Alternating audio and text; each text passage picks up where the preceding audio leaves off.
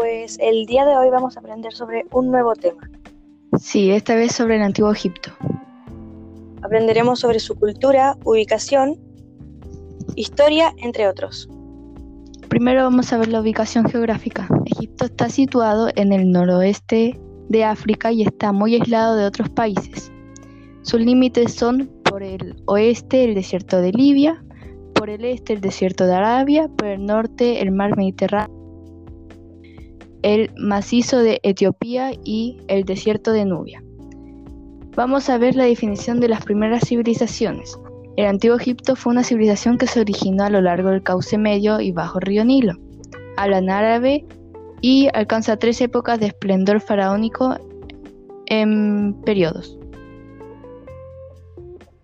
Sus periodos de la civilización egipcia eh, son el primer reino antiguo, que, sería del año 2750 al 2250 a.C., que fue un modelo de centralización administrativa eh, está ubicado en la unión entre el Bajo y el Alto Egipto, que, que sería la actual ciudad del Cairo.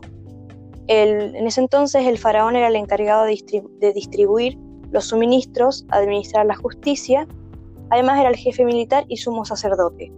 Además, sin mencionar que en este tiempo se construyeron las pirámides.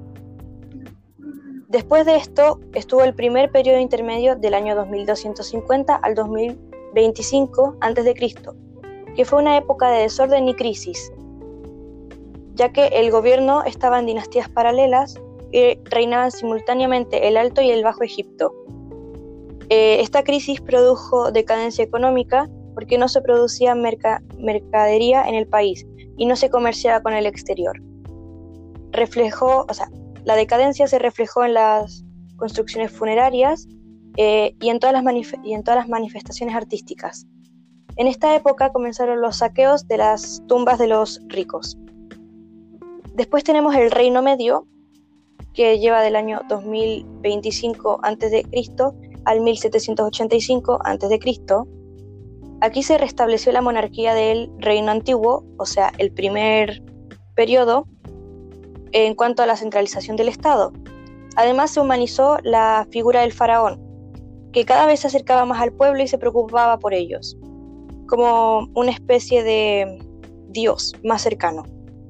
Después tenemos el segundo periodo intermedio del año 1785 a 1570 a.C., que es el más confuso y menos conocido, que se debió específicamente al ingreso de los Ixos, que serían humanos del Oriente, eh, que habían conquistado la delta del río Nilo. Este grupo de extranjeros fue expulsado por el ejército, que luego conquistaron Siria, Palestina y Nubia. Después tendríamos el Imperio Nuevo del año 1570 a, del año 1570 a 1070 antes de Cristo.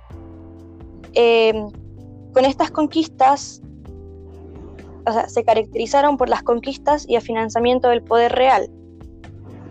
Eh, es uno de los más importantes periodos, ya que duró 500 años y se desarrollaron intensas relaciones con el cercano oriente,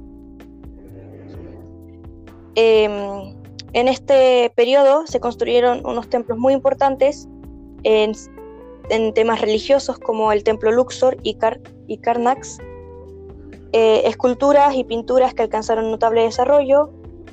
Em, se construyeron tumbas excavadas en la roca en el llamado Valle de los Reyes. Y a pesar de toda esta riqueza cultural, el pueblo siguió sumido en la dura explotación de, que caracterizó eh, a los egipcios, que era la explotación de esclavos.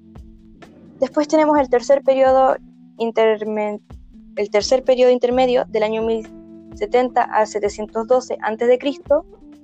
y a partir del enfrentamiento con los hititas y con los llamados pueblos del mar, que venían precisamente del Egeo, comenzó la decadencia del Imperio Nuevo y hubo un tercer periodo intermedio. El país estaba gobernado por dos dinastías en competencia, hubo gobernantes locales y faraones originarios de Libia.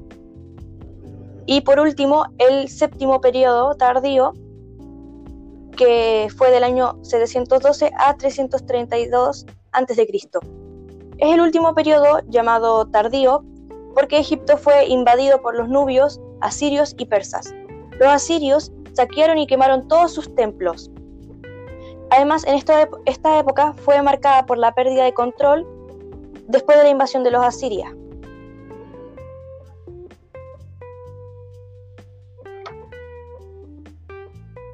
Sus principales dioses de, estos de esos tiempos serían Amón, que es más o menos como el rey de los dioses. Se decía que no podía ser visto por nadie, ni por dioses ni por mortales. Estaba, vinculado a la navegación, siendo su protector, el de los navegantes. Su nombre era grabado en los timones de las embarcaciones, ya que decía que si hacían eso les daría, les daría suerte en el viaje y conseguirían muchas riquezas. En un comienzo era considerado el dios del aire, pero luego fue vinculado con Ra, y por eso se llegó a la denominación de Amon Ra, que sería como una pequeña fusión entre el dios del aire y el dios de la vida. Después tenemos al dios Ra, que sería uno de los dioses más importantes para los egipcios, ya que les alumbraba cada día. Eh, él viajaba cada noche 12 horas de oriente a occidente por las 12 regiones que en ese entonces habitaban monstruos, según ellos, y que ellos intentaban detener la noche para hacerla eterna, pero Ra se los impedía. Su personificación sería un hombre con cabeza de halcón junto con un disco solar. Y además de ser el símbolo de la luz, creador de la vida y responsable del ciclo de la vida y de la muerte.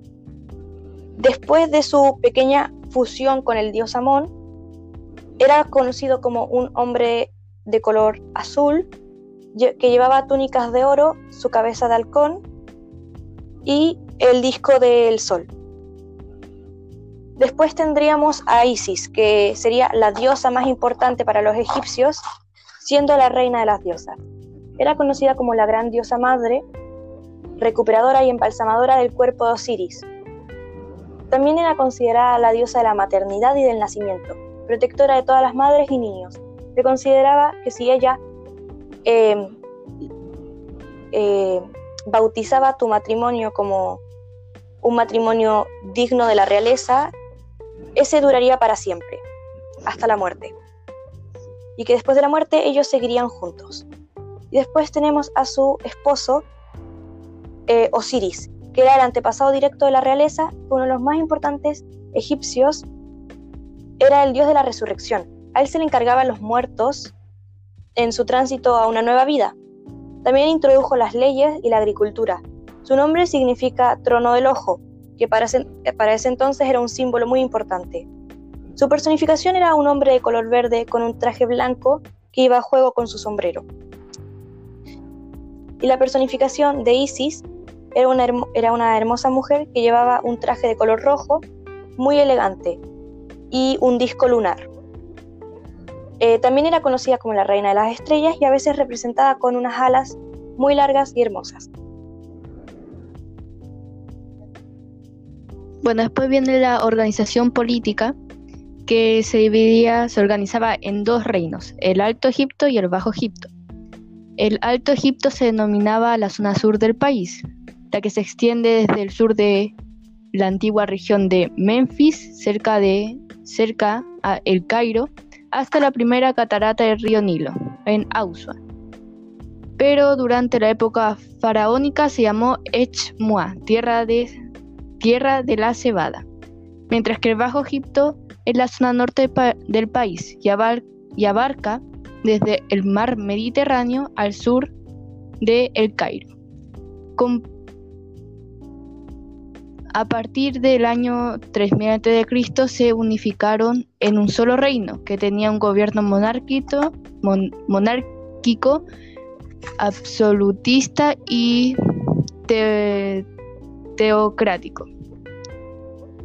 Después viene la estratificación social del antiguo Egipto, que se organizaba en forma de pirámide y se estructuraba en nueve clases sociales. El faraón, que era el que dirigía, el visir, los nobles, que administraban el país en nombre del faraón, los sacerdotes se caracterizaban por su sabiduría, los soldados combatían contra otras civilizaciones, los escribas, bueno, ellos tenían contacto con los pueblos y lograban que la administración fuera más eficiente.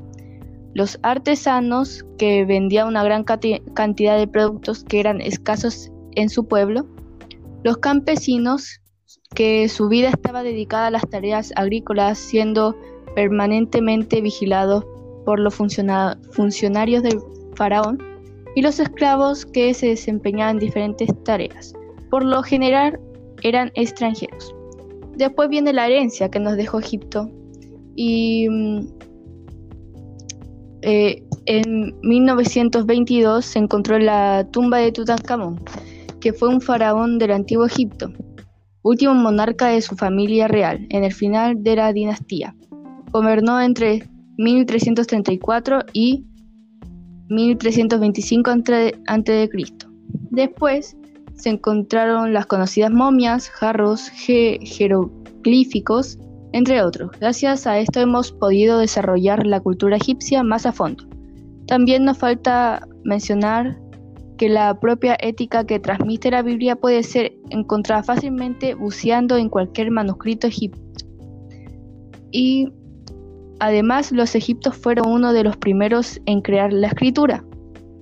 Aunque en principio la escritura jeroglífica era un sistema ideográfico, el que cada, cada, signo representaba visualmente un, un objeto.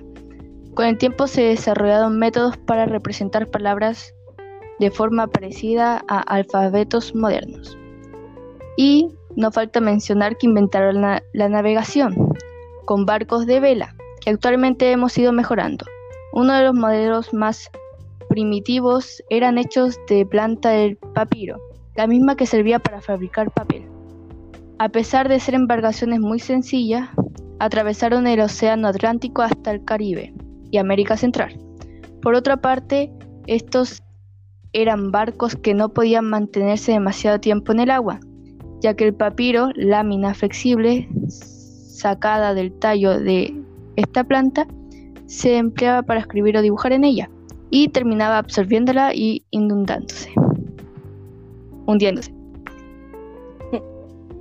Por último, una conspiración que he visto mucho sobre Egipto está relacionada a los Illuminati, que por eso serían las pirámides, que también están relacionadas con la pirámide con el ojo, que es el símbolo de los Illuminati. Una de las teorías más completas que vi fue que gracias que ellos inventaron este, a los Illuminati y por eso las pirámides y el símbolo de los Illuminati sería este. Y el ojo estaría representando que hay alguien que los observa, que en este caso serían sus dioses, que sería el más poderoso eh, basado en el ojo, que sería Amon Ra, la fusión de Amon y el dios Ra, el más poderoso de los dioses, que los vigilaba y los castigaba cuando hacían algo indebido, como robar, eh, pero no los, no los castigaba por el maltrato a sus esclavos. De hecho, hay teorías que dicen que ellos, los dioses, los felicitaban cuando les dan recompensas como oro y joyas a cambio de que sus esclavos estuvieran más maltratados, por decirlo así, ya que significaba que tenían un buen dominio sobre ellos. Y además em, avanzaron mucho sobre las matemáticas, ya que ellos conocieron la numeración decimal, mientras que en la astronomía inventaron el calendario y conocieron tres estaciones que ellos nombraron. Y también avanzaron con la medicina, que supieron tratar fracturas, heridas y eso. La mayoría de esta información fue sacada de Icarito y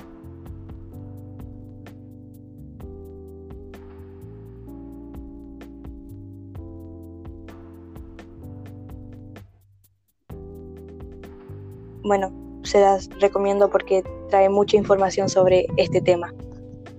Sí, también la información, además de esas páginas, está una página muy buena que se llama clasehistorias.com. Es demasiado buena, explica demasiadas cosas. y egiptología.com. Bueno, y gracias por Eso fue todo. por, escuchar. Gracias por, por escuchar. escuchar y poner atención. Bueno, chao. Adiós.